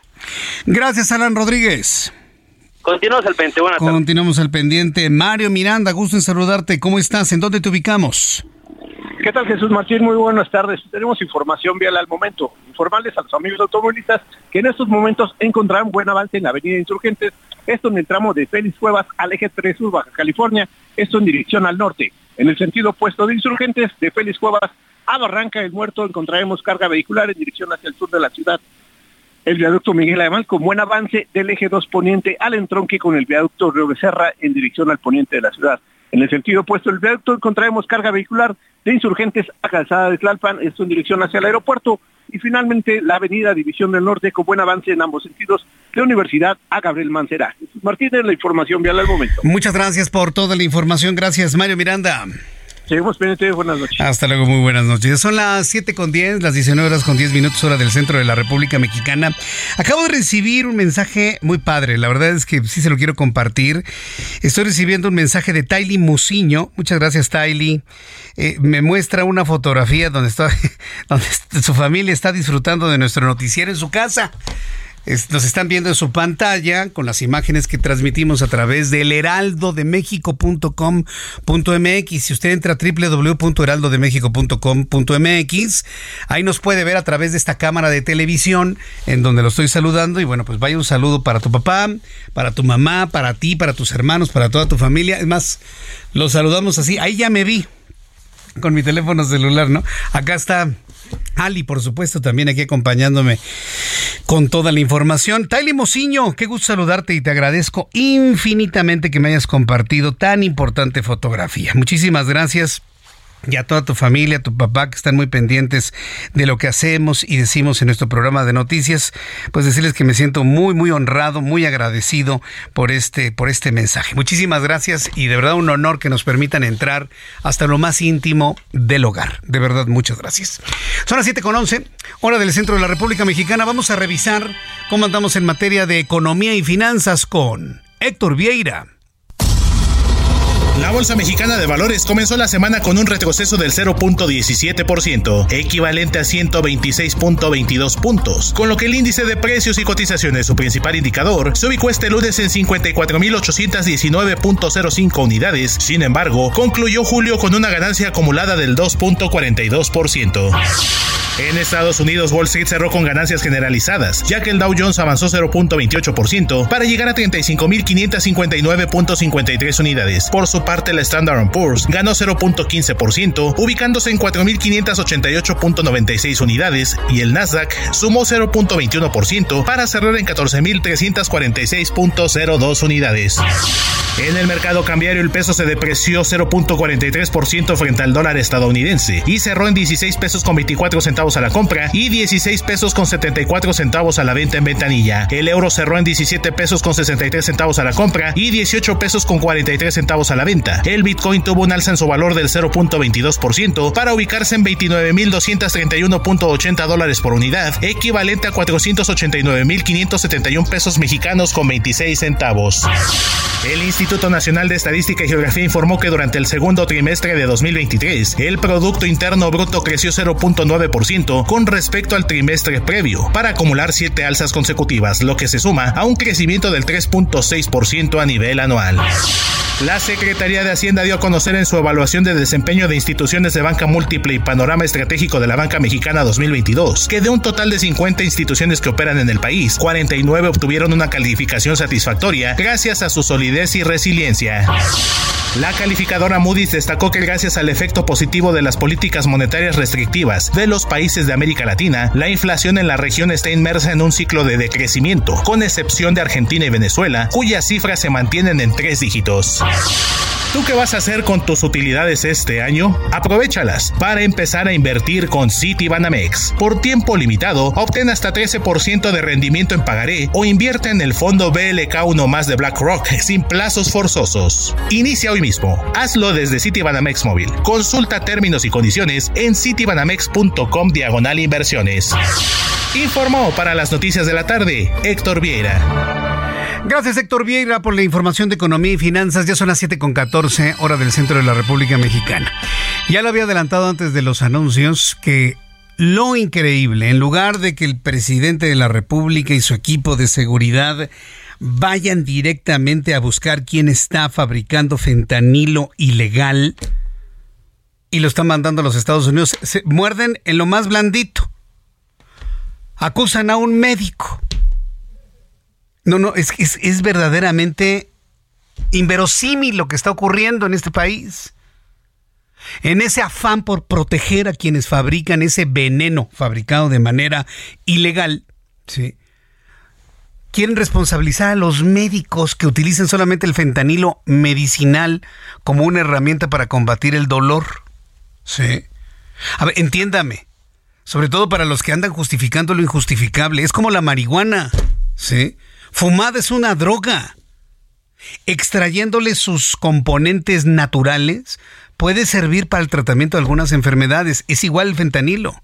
El fentanilo elaborado en laboratorio en una dosis específica es la mejor herramienta contra el dolor para darle una mejor calidad de vida al paciente. Pero esa misma sustancia, fabricada de manera clandestina, con ingredientes llegados de China, fabricados en un laboratorio ahí macuche en algún lugar de la República Mexicana, sin la dosis, sin la pureza necesaria, se convierte en una droga que mata a centenares de estadounidenses. ¿En dónde se tienen que centrar las baterías de búsqueda? Pues a quien fabrica el fentanilo clandestino, el fentanilo ilegal. Ah, no, acusan a un médico. Pero lamentablemente, como la mayoría de los mexicanos, que son millones, esto no lo entienden porque no se informan, pues ahí le entra el presidente, apostándole a la ignorancia de la mayoría de las personas. Es una tragedia eso que le estoy diciendo, ¿eh? Una verdadera tragedia. Y eso es lo que le, le, está pasando al anestesiólogo Gustavo Darwin Aguirre Castro, quien ha denunciado que la fiscalía lo acusa de presunto uso de fentanilo de manera ilegal. Un médico las protestas simultáneas se llevaron a cabo en Oaxaca, en Sinaloa, en Hermosillo, en Sonora, además de Baja California Sur. El médico anestesiólogo Gustavo Aguirre reveló que es algo muy triste que nunca pensó ser desalojado de su casa, enfrente de su familia, enfrente de sus hijas. En lugar de que estén persiguiendo a los narcotraficantes, este gobierno persigue médicos. En la línea telefónica, Antonio Juárez Navarro, abogado defensor del doctor Aguirre Castro. Licenciado Juárez, me da mucho gusto saludarlo. Bienvenido. Muy buenas noches. Hola, ¿cómo estás? Muy buenas noches. Oye, felicidades por tu presentación. No se pudo haber hecho mejor. Es, es que es de no creerse lo que está pasando en este país. ¿Cuáles son las herramientas de defensa para el doctor? Podrían ser obvias para todos nosotros, pero quién sabe para la autoridad que está manejada desde la presidencia de la República. ¿Cómo ve las cosas usted, abogado? Pues son varios matices. Este, efectivamente, yo me quedo con tu palabra inicial, inverosímil, ¿no? Por un lado. Y jurídicamente también lo es, puesto que como bien apuntas, a ver, este, cuando eh, incautan una tonelada, dos o tres o cien kilos o lo que sea de cocaína, no dejan que llegue a su destino para ir, como, dice, como se dice vulgarmente, a reventar esa casa, ¿no? A sacar al dueño eh, o a quienes estén con tu familia. Lo incautan de inmediato. Son toneladas. Fíjate, un dato interesante, al año se incautan seis toneladas de fentanilo en polvo y sólido que son del que hablabas, que son para matar personas. Y el, el, la cantidad de fentanilo líquido fabricado por un laboratorio muy famoso, que no voy a decir el nombre por, por, respeto a tu programa, este que son para salvar vidas, son cuatro kilos al año para todo el país. Operado, distribuido y adquirido por médicos de manera legal. Entonces las herramientas jurídicas son muchas, pero si, si se está actuando yo no puedo hablar de la, de la Fiscalía General de la República a nivel república, a nivel nacional, esto que aquí el conflicto y lo que hicimos público es que aparte le pidieron dinero en la Fiscalía General de la República, en la delegación, la subdelegación de, de, La Paz en Baja California, al, doctor, al galeno, ¿no? Y él ya lo hizo público, ya lo hicimos público, puesto que nos parece inverosímil también la tarjeta informativa en la que hacen alusión a que él no tenía los permisos tan los tenía que recibimos correo de acuse de surtida la receta por parte de Cofepris cada vez que el doctor por dos años estuvo adquiriendo ese medicamento como miles de médicos mexicanos porque aparte hay desabasto desabasto y hay insuficiencia en el norte del país, lo tienen que comprar en otro lado. El delito es transportación. A ver, ¿por qué no, con todo respeto, por qué no incautaron la camioneta de, de, de, de los envíos? ¿por qué no detuvieron al doctor? ¿Por qué lo dejan libre, le quitan su casa, sacan a su familia y luego le piden dinero? Es más fácil conseguirlo cuando estás libre o cómo. Aparte, el, el, el proceso todo todo violentado, por supuesto, no hay presunción de inocencia, luego estos actos de corrupción y de cohecho que se pueden verificar en todo este proceso. A, mí la parte que me preocupa mucho es que un gobierno quiera hacer pensar que son los médicos anestesiólogos los que utilizan fentanilo legal, medicinal, los responsables del envío de fentanilo en los Estados Unidos que están matando miles de personas en los Estados Unidos. ¿Puede creerlo alguien con menos elementos informativos? Esa es la parte y eso atenta contra la moral y honorabilidad de este médico, ¿no es así, abogado? Sí, fíjate que en la mañana, por error quizás, no sé, accedimos a que diera una entrevista después de que su psicólogo nos dijera que no podía dar entrevistas porque está muy afectado y cuando vio la entrevista a su psicólogo dijo, ¿sabes qué? Se percibe afectado moralmente al grado de que ya tiene, tiene déficit cognitivo. Está muy mal, ya no puede dar entrevistas y por eso lástima que no está acá con reporteros tan eh, explícitos como tú, pero sí se pone muy mal de revivir todo, muy mal al grado de entrar en crisis de ansiedad, muy, pero muy mal. En la mañana decía, pues dice, mi hija de cuatro años está aprendiendo a andar en bici la más chiquita está aprendiendo a hablar, me estoy perdiendo lo mejor, porque aparte no es que te dejen sin casa, es andar de Airbnb en Airbnb. Cuando le pidieron el dinero les enseñó su estado de cuánto, el doctor tenía 17 mil pesos en una cuenta y 700 en la otra. Cuando incautaron su casa, le hicieron abrir una cajita fuerte que tenía, ¿sabes cuánto dinero tenía ahí? Tenía 6 mil pesos guardados. No estamos hablando de un narcotraficante, tampoco de un narcótico prohibido, porque con él no se pueden fabricar drogas sintéticas, aunque compres 10 mil litros, no se puede, no sirve para lo mismo. ¿Cuál es el, futuro del caso? Es decir, ¿qué, posibilidades hay de que salga bien librado ante pues e, evidencias que se desmoronan al, escucharlas y al presentarlas? Pues bueno, eh, vamos creo que bien dentro de lo que cabe. El, la unión del gremio médico, de medios de comunicación objetivos como tú, de la sociedad en general que está consternada, es, es muy importante. Eh, ya tenemos un amparo respecto a su libertad personal que fue concedido por el juez tercero distrito radicado en La Paz. Este, hoy se presentó el amparo para que eh, a ver si nos otorgan y esperemos que sí la suspensión provisional en cuanto a, su casa para tu audiencia pues la suspensión provisional sería que un juez federal diga sabes que esto fue violatorio del debido proceso de los derechos humanos de la presunción de inocencia etcétera y hay que abrirle la casa a este señor y dársela y sigan investigando. Pues él está localizable. Digo localizable entre tanto no lo saquen del Airbnb donde lo tiene la fiscalía eh, penando no este y por otro lado en la mañana decíamos de las denuncias que estamos presentando en contra de los funcionarios que le pidieron dinero y me preguntaba un, un, colega tuyo de que pues pues sería su palabra contra la de ellos. Pues resulta que no. Hay herramientas jurídicas técnico jurídicas periciales como eh, materias que se conoce vulgarmente como psicología del testimonio o de la mentira donde podemos acreditar eh, con esos funcionarios bajo test que llevan casi una semana si están, si ellos realmente estaban enterados si pidieron dinero o no. Entonces, eh, esta defensa va a ir con todo. Y no es representación nada más de Gustavo Darwin Aguirre Castro y de sus menores hijas y de su esposa, sino de un gremio médico. Yo personalmente fui paciente de terapia intensiva en un accidente donde mi chofer chocó contra un tráiler y yo estaba muriendo. Cuando me pusieron buprenorfina y morfina, pues el fentanil es 100 veces más fuerte. Lo que salvó mi vida fue que me pasaron una terapia intensiva, me conectaron un monitor y ahí me pasaron un bolo de microdosis de fentanil y así estoy vivo. La pregunta sería también, ¿cómo es que estas cuatro cajitas de fentanil que cuestan 1.400 pesos cada una, ¿dónde están ahorita? Están en una oficina siendo analizadas cuando son insuficientes para un muestreo, pero no están salvando una vida. ¿no? Entonces estamos atentando contra la seguridad social, contra la salud y contra la vida de los mexicanos. Bien, abogado, pues envíele nuestros saludos al, al, doctor. Entiendo que está muy afectado y que usted tiene un caso muy interesante en sus manos. Deme la oportunidad de, conforme vaya avanzando, pues consultarle y pues agradecerle infinitamente estos minutos de comunicación con el auditorio del Heraldo, visibilizando este caso que ya explicamos en qué ciudades de la República es muy viral en estos momentos. Muchas gracias por este tiempo, abogado con mucho gusto. Muchísimas gracias por su atención y por su objetividad periodística. Le agradezco infinitamente. Que le vaya muy bien. Bien, bueno, pues ahí hemos conversado con el abogado Antonio Juárez Navarro, abogado defensor de Aguirre Castro. ¿Cómo la ve?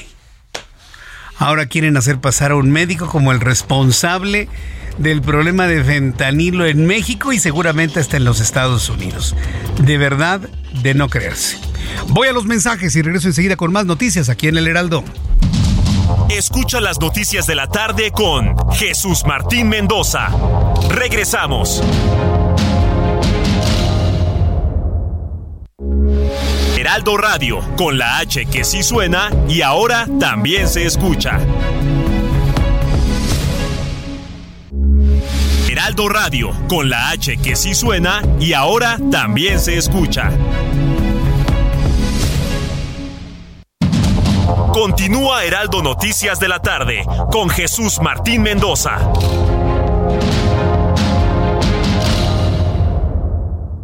Toma un minuto y piensa en tu momento favorito. Esas vacaciones en familia, por ejemplo. Ahora piensa en las empresas y en los empleos que hay detrás. El de Juan que conduce autobuses. El de Mari que trabaja en el restaurante. Empresarios y colaboradores trabajamos para que a todos nos vaya mejor. CIRT, Radio y Televisión Mexicanas. Voz de las empresas. Consejo de la Comunicación.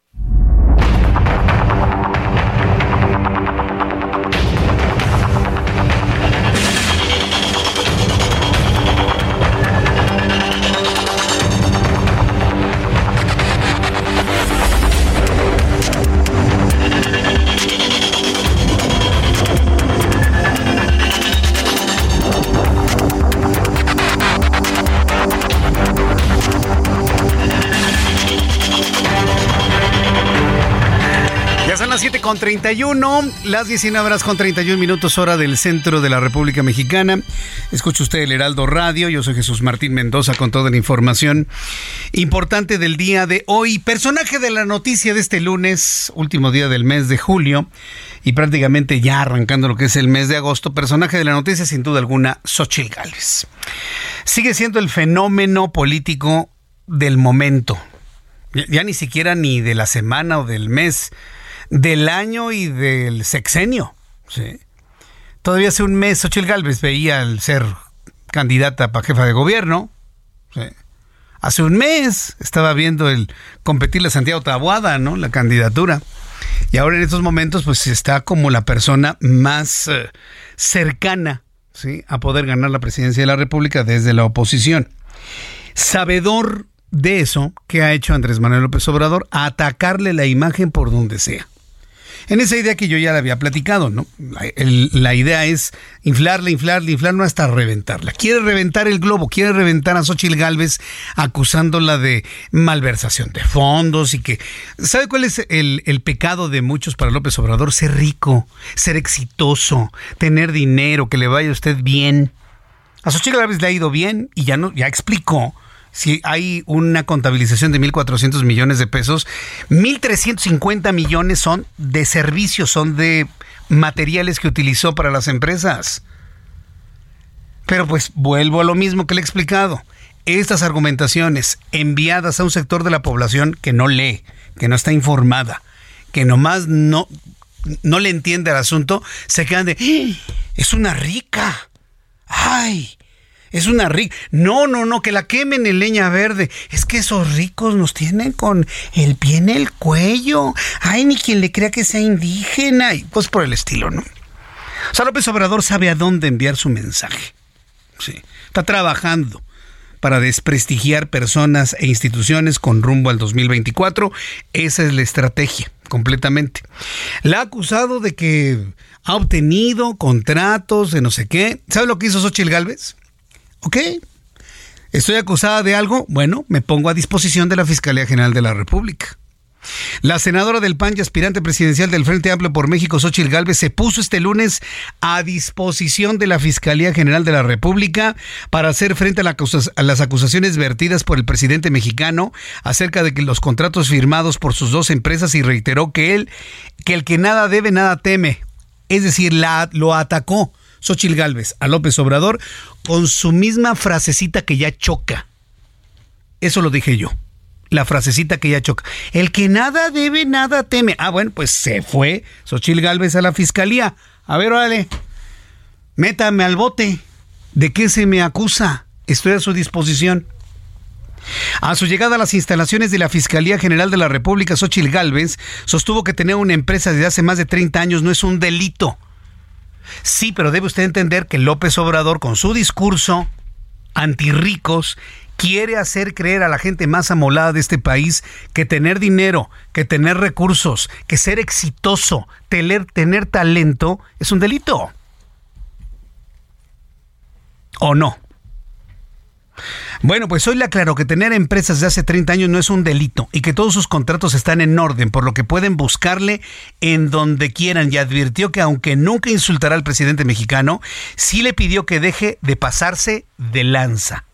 Así lo dijo Xochitl Gálvez desde unas instalaciones de la Fiscalía General de la República en donde no le hicieron nada. Y a ver, esto va para los seguidores de Andrés Manuel López Obrador. No le hicieron nada porque no le encontraron nada. Esto fue lo que dijo Xochitl Gálvez.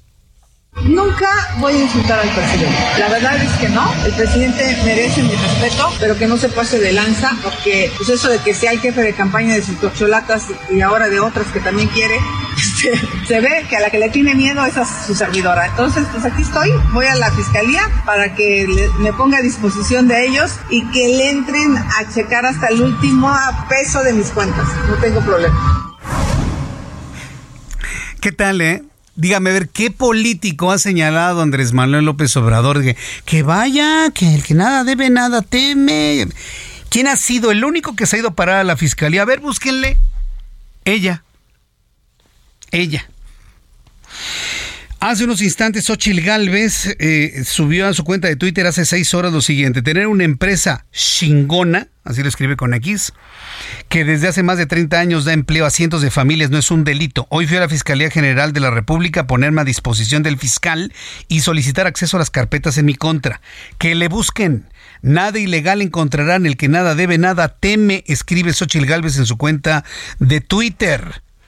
Que no es Twitter, Jesús Martínez X es Twitter, punto. Que le, que le busquen nada ilegal encontrarán. El que nada debe, nada teme, no hay nada que ocultar. Presenta una fotografía de ella frente a las instalaciones de la Fiscalía General de la República. Eh, los documentos que le envía el doctor Alejandro Gersmanero, fiscal general de la República. Berta Xochitl Galvez Ruiz, en mi carácter de ciudadana mexicana y senadora de la República, atentamente expongo lo siguiente. Y aquí viene la exposición de motivos, su carta que le entregó, pues en oficialía de partes, porque si usted cree que bajó de su lujosa oficina el fiscal para atender a Xochitl Galvez, no, eso no ocurrió. Lo entregó en fiscal, en, en oficialía de partes y punto, ¿no? Entonces, ahí está la denuncia, o bueno, la presencia, mejor dicho, de Xochitl Galvez de Xochitl Galvez ante la Fiscalía General de la República. Eh, ah, escribió hace dos horas, aviso a la comunidad, cumpliendo con las disposiciones del INE, hoy a la medianoche serán eliminadas estas publicaciones. Eh, nos está mostrando las publicaciones de donde está en el Palacio Nacional, otra publicación en donde fulano, sutano, y hay millones de mexicanas sin ayuda de nadie. Es decir, está acatando las instrucciones del Instituto Nacional Electoral. Su mensaje de tamal la 4T, tamal que los niños mm, con cáncer no tengan sus medicamentos, tamal que el metro no funcione, tamal que te asalten el transporte público, tamal que los jóvenes migren en busca de empleo. Bueno, López Obrador ya no habla de los tamales, pero ni por equivocación. ¿eh?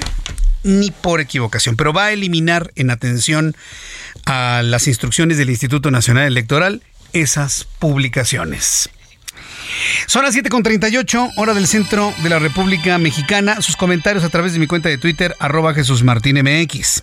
Quiero informarle que al menos 54 personas perdieron la vida, incluidos 23 niños y 100 heridos, como saldo que dejó una explosión ocurrida ayer en una convención política organizada por un partido islamista en el noroeste de Pakistán.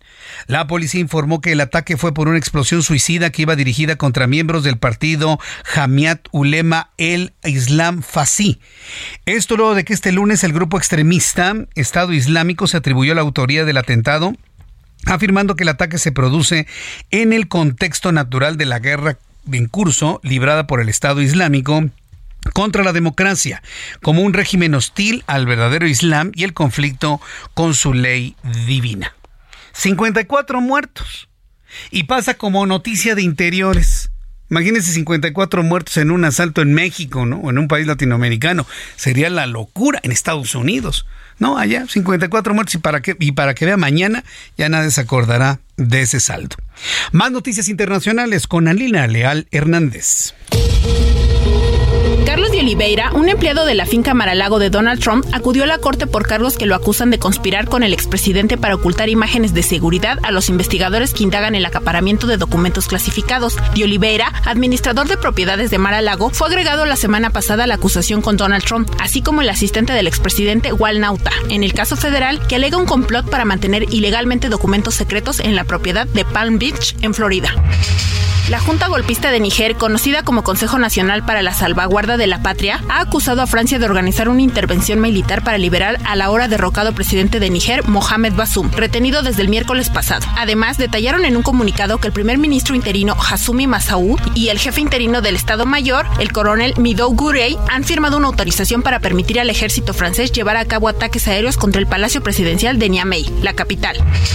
Este lunes, el juez superior del condado de Fulton, en Georgia, Robert McBurry, ha desestimado el recurso de los abogados del expresidente estadounidense Donald Trump contra la investigación abierta en su contra por injerencia en el resultado de las elecciones de 2020 y ha rechazado igualmente su petición para apartar a la fiscal que lleva las pesquisas. También desestimó la petición de Kathy Latam, una de las supuestas elegidas al Consejo Electoral Federal por el Partido Republicano para sumarse al proceso judicial. En Ucrania, al menos seis personas, incluido un niño, murieron este lunes después de que Rusia lanzara un ataque con misiles contra la ciudad de Kryp en el centro del país, la ciudad natal del presidente Volodymyr Zelensky, quien afirma que la guerra está retrocediendo gradualmente hacia territorio ruso a medida que el ejército ucraniano intensifica sus esfuerzos por romper la defensa rusa. En España, una jueza de Barcelona determinó que hay suficientes indicios para enviar a juicio al futbolista Dani Alves por la agresión sexual a una mujer supuestamente ocurrida en una discoteca a finales de diciembre del año pasado. Muchas gracias por la información, Alina. Son las 7.41 hora del centro de la República Mexicana. Me dice Luis Guadarrama, Jesús Martín. Sí, sí, sí, se puso a disposición Xochil Gálvez de la Fiscalía General de la República con su fuero de senador. Así que chiste. Buena observación, claro. Tiene fuero y aunque le hubiesen fincado una responsabilidad no le pueden hacer nada porque tiene fuero legislativo. Pero te vuelvo a mencionar, ¿quién Luisito? De la 4T a un señalamiento del presidente va y se para con todo y fuero a la Fiscalía General de la República. Ni con fuero se paran. Dame el nombre de otro político, con fuero o sin fuero, como sea. Al llamado de el que nada debe, nada teme, se para en la Fiscalía General de la República. O sea, lo que debes entender, Luis, Sí. Es que todo lo que está haciendo López Obrador lo aprovecha Xochil Gálvez en su favor para su imagen. Eso es lo que se debe entender. Pero pues yo pensé que había quedado claro en entre líneas, pero como veo que no lo entendiste, bueno, pues te lo explico con palitos y bolitas. Son las 7.42, las 7.42 hora del centro de la República Mexicana. ¿Qué caso el de los libros de texto gratuitos? Luego de un amparo promovido por la Unión Nacional de Padres de Familia este lunes, la jueza Yadira Mena, titular del Juzgado Tercero de Distrito en materia administrativa, le fijó 24 horas a la SEP para que someta consultas previas, cumpla con requisitos legales y rediseñe los libros de texto del próximo ciclo escolar. Todos sabemos que son una intentona de eh, adoctrinamiento comunista para los niños más desprotegidos de las escuelas primarias públicas. Bueno, la Secretaría de Educación Pública ya advirtió que no va a detener la entrega de los libros de texto. En la línea telefónica, Israel Sánchez Martínez, integrante de la Unión de Padres de Familia. Don Israel Sánchez, gracias por estar en comunicación con el Heraldo. Bienvenido, muy buenas noches. ¿Qué tal? Muy buenas noches. Muchas gracias por el espacio. Gracias por tomar la llamada. ¿Qué opina usted primero del amparo y luego de la posición de la SEP de que no van a detener absolutamente nada? Es decir, el desacato en el que está cayendo la Secretaría de Educación Pública. ¿Cuál es la posición de los padres? Pues mira, estamos preocupados en el sentido de que, bueno, por si los libros de texto están sin el cumplimiento de planes y programas ya establecidos que obedecen las necesidades ya básicas que tiene ahorita la niñez como la pandemia ya nos dejó claro que hay que recuperar el rezago educativo de por lo menos cinco años. Dos, eh, un sistema de evaluación integral que permita mejorar la educación cada día. Y tres, pues eh, eh, una infraestructura deficiente con más del 50% de escuelas sin luz, sin internet, sin, sin los equipos básicos. Entonces, creo que son retos importantes y hoy esta nueva escuela mexicana no le aporta nada a esos retos, a esos eh, grandes rezagos y los libros de texto es un ejemplo de ello. Eh, bueno, pues no solamente por el contenido doctrinario que intentan implementar, sino que a manera de, de libros de texto, sino que ni siquiera están apegados a la legalidad, ¿no? Entonces es este este tema de de no de no cumplir la ley, pues es una muestra más de, de un adoctrinamiento, ¿no? Que hemos venido dejando muy en claro que, que esto no es permitible, esto ya la ley no lo permite y, bueno, pues la Secretaría ha sido omisa a, pues a cumplir la ley, que, es, que eso es lo, más este extraordinario que pasa de la sector. Entonces, eh, ¿qué, qué, hacer en cada una de las escuelas? Si finalmente la Secretaría de Educación Pública entrará en una, en una situación de desacato, ¿Cuál va a ser la posición de los padres de familia para que ese adoctrinamiento hecho libro no llegue a las manos de los niños? Pues mira, lo que nosotros, bueno, aparte del amparo, eh, nosotros lo que estamos esperando, aparte de su resolución y cumplimiento, es eh, informar, hemos estado informando a los padres de familia, más de 140 mil en lo que va esta semana, desde el, desde el mes de finales de mayo hasta ahorita, en donde estamos informando y entregando eh, aquello que realmente está legal, aquello que sí cumple con la, con la normatividad, los libros que están vigentes y por lo menos aprobado. La recomendación de expertos, eh, por cierto, maestros del sector público, pero con amplia trayectoria internacional en la materia, bueno, pues mejor, eh, eh, mejor es por lo menos tener estos libros de texto que están actualmente y estos libros que, que sí conllevan, este, aunque en, lo- en el proceso se vayan a, a ir mejorando. Eh, no es nuevo, ya ha sucedido anteriormente, se han retirado de texto para su corrección y entre tanto la ley establece que entre tanto no tengas nuevos, tienes que trabajar con los que estén vigentes, que aparecen en la página de, de la Secretaría de Educación y que bueno, este pues son los vigentes actualmente en el ciclo, aunque sea el ciclo pasado, se pueden imprimir, pueden se pueden trabajar los materiales, entre tanto se reponen los nuevos y nosotros hemos dichole a los padres de familia que bueno, pues están en su derecho de, de solicitar la eh, pues el regreso de estos libros si no cumplen con, con el debido proceso, si estos pues que los regresen. Tan sencillo así. A ver, Ahora y- sí, como dice el dicho, gracias pero no gracias. Sí, pero a ver, toda esta explicación me parece que es muy puntual para decirle a la Secretaría de Educación Pública que sí se puede hacer una corrección, que sí se puede hacer una revisión, que no importa que tengamos el ciclo escolar a la vuelta de la esquina, prácticamente a un mes, y que sí se pueden hacer las cosas si hay voluntad política y voluntad administrativa. Eso me parece que es fundamental que, que- que se aclare. Pero bueno, pues aquí la- el antecedente es que también la Secretaría de Educación Pública, en un claro arrebato del presidente, porque no hay secretaria de Educación Pública, eso me queda completamente claro, pues están cayendo en un terrible desacato. ¿eh? Sí, además, eh, digo, el, tema es que nosotros también hemos tratado de más de 18 meses, como ya lo hemos comentado, más de 18 meses de estarles solicitando información, de estarles sentarnos en una mesa para dialogar. Los, a los padres de, familia nos preocupa cómo viene esta ola eh, de educación limitada, porque eso es una educación que viene así, y con una nueva escuela mexicana que no le aporta nada a la realidad que vive el país. Yo quiero agradecerle mucho, don Israel Sánchez Martínez, el que nos haya dado estos elementos de criterio. Y bueno, pues vamos a estar muy atentos de lo que sucede en los próximos días y reacciones de, pues no sé, quién esté reaccionando dentro de la Secretaría de Educación Pública y a ver qué comenta mañana el presidente mexicano. Muchas gracias por este tiempo. Muchas gracias por el espacio. Hasta Muchas pronto, gracias. que le vaya muy bien. Hasta luego. Como verán, pues la Unión Nacional de Padres de Familia no están de acuerdo, ¿eh? En que se hayan hecho libros de texto sin un consenso de los padres. Que no se le olvide a este gobierno procomunista que los padres de familia tenemos todo el derecho de determinar la educación que queremos para nuestros hijos. Que no se les olvide. Es un derecho humano básico y fundamental. Y en este país vamos a cuidar a las familias hasta donde tope. No vamos a permitir que las destruyan. Max Arriaga, no lo vamos a permitir. Existimos millones de mexicanos que vamos a defender a nuestras familias como las conocemos. Max Arriaga. Son las 7.49, hora del centro de la República Mexicana. Toda la información deportiva con Roberto San Germán. Mi querido Roberto, ¿cómo estás? Bien, bien, mi querido Jesús Martín, buenas noches y buenas noches a toda la gente que nos sintoniza. Y pues bueno, dejemos un poquito estos temas de Es que texto y todo esto. Si los adoctrinan, ya no va a haber chavos que, que les interese competir en el deporte internacional, porque pues con que les den, eh, extiendan la mano, pues, ¿para qué me convierto en gran tenista? ¿Para qué quiero ser un Checo Pérez?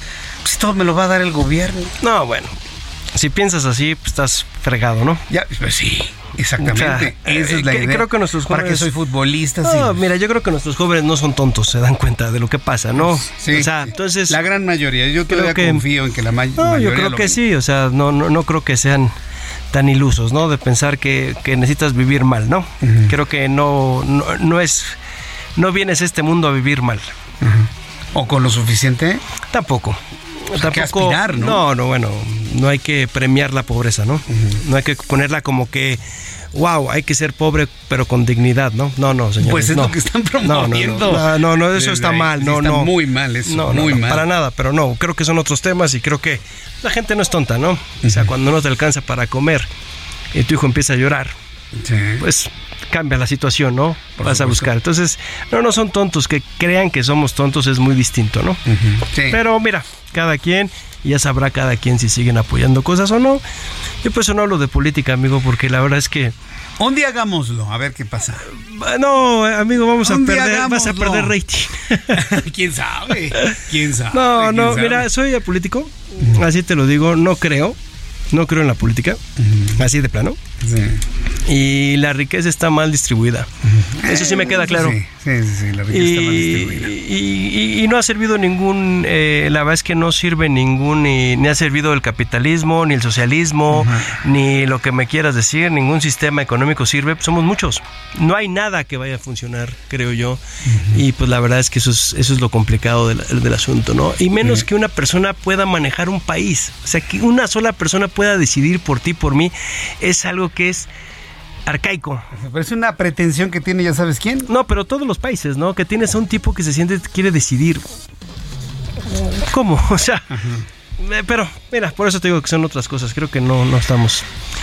Estos tiempos están muy convulsos y así ha estado y todo el mundo, ¿no? Sí, pues sí. El, el deporte nos es, es un bálsamo, ¿no? Y luego después de lo que vimos, ¿no? Pues pan y circo, amigo, pero por lo menos Checo Pérez se llevó el segundo puesto allá en el. Gran Premio de Bélgica. Tuvo un, un ¿Se buen- inspiró? se inspiró, tuvo un buen fin de semana, calificó bien y terminó la carrera bien. Segundo lugar ya, eh, ya lo llevaba to- casi toda la temporada del serial de pilotos, le saca ya 40 puntos.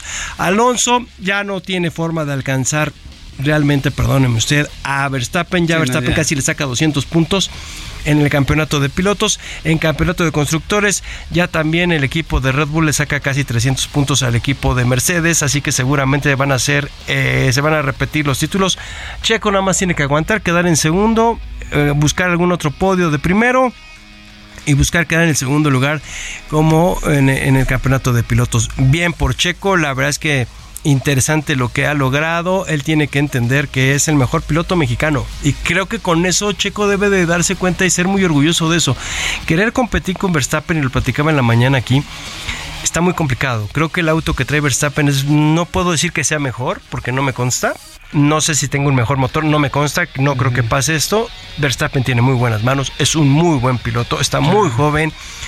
Y creo que ahí es, es la diferencia, ¿no? Y la diferencia también es que Checo ya tiene familia. Yo creo que Checo en algunos momentos piensa más en su familia. Tiene cuatro hijos, va por el cuarto. O sea, creo Sí. que también ahí hay una cuestión en donde ya arriesgarte a chocar ya no es lo mismo. Sí.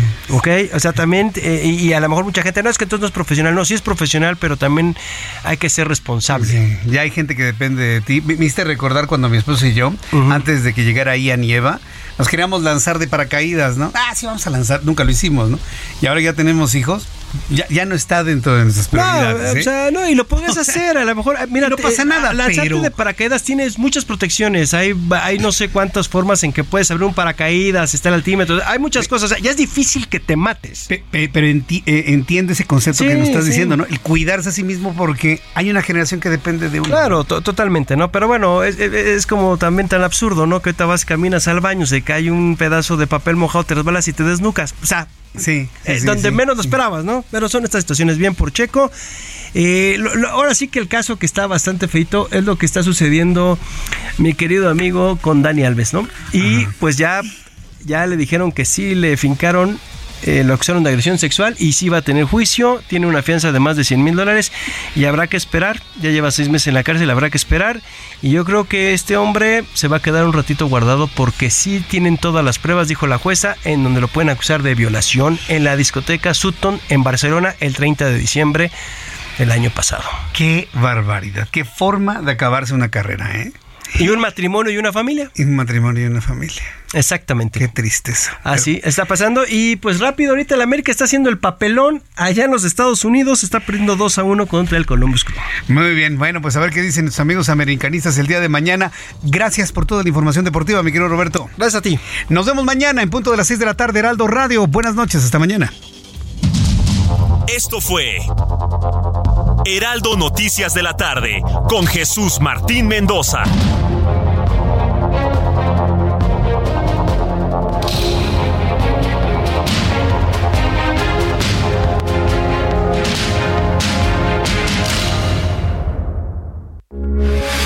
Radio, con la H que sí suena y ahora también se escucha.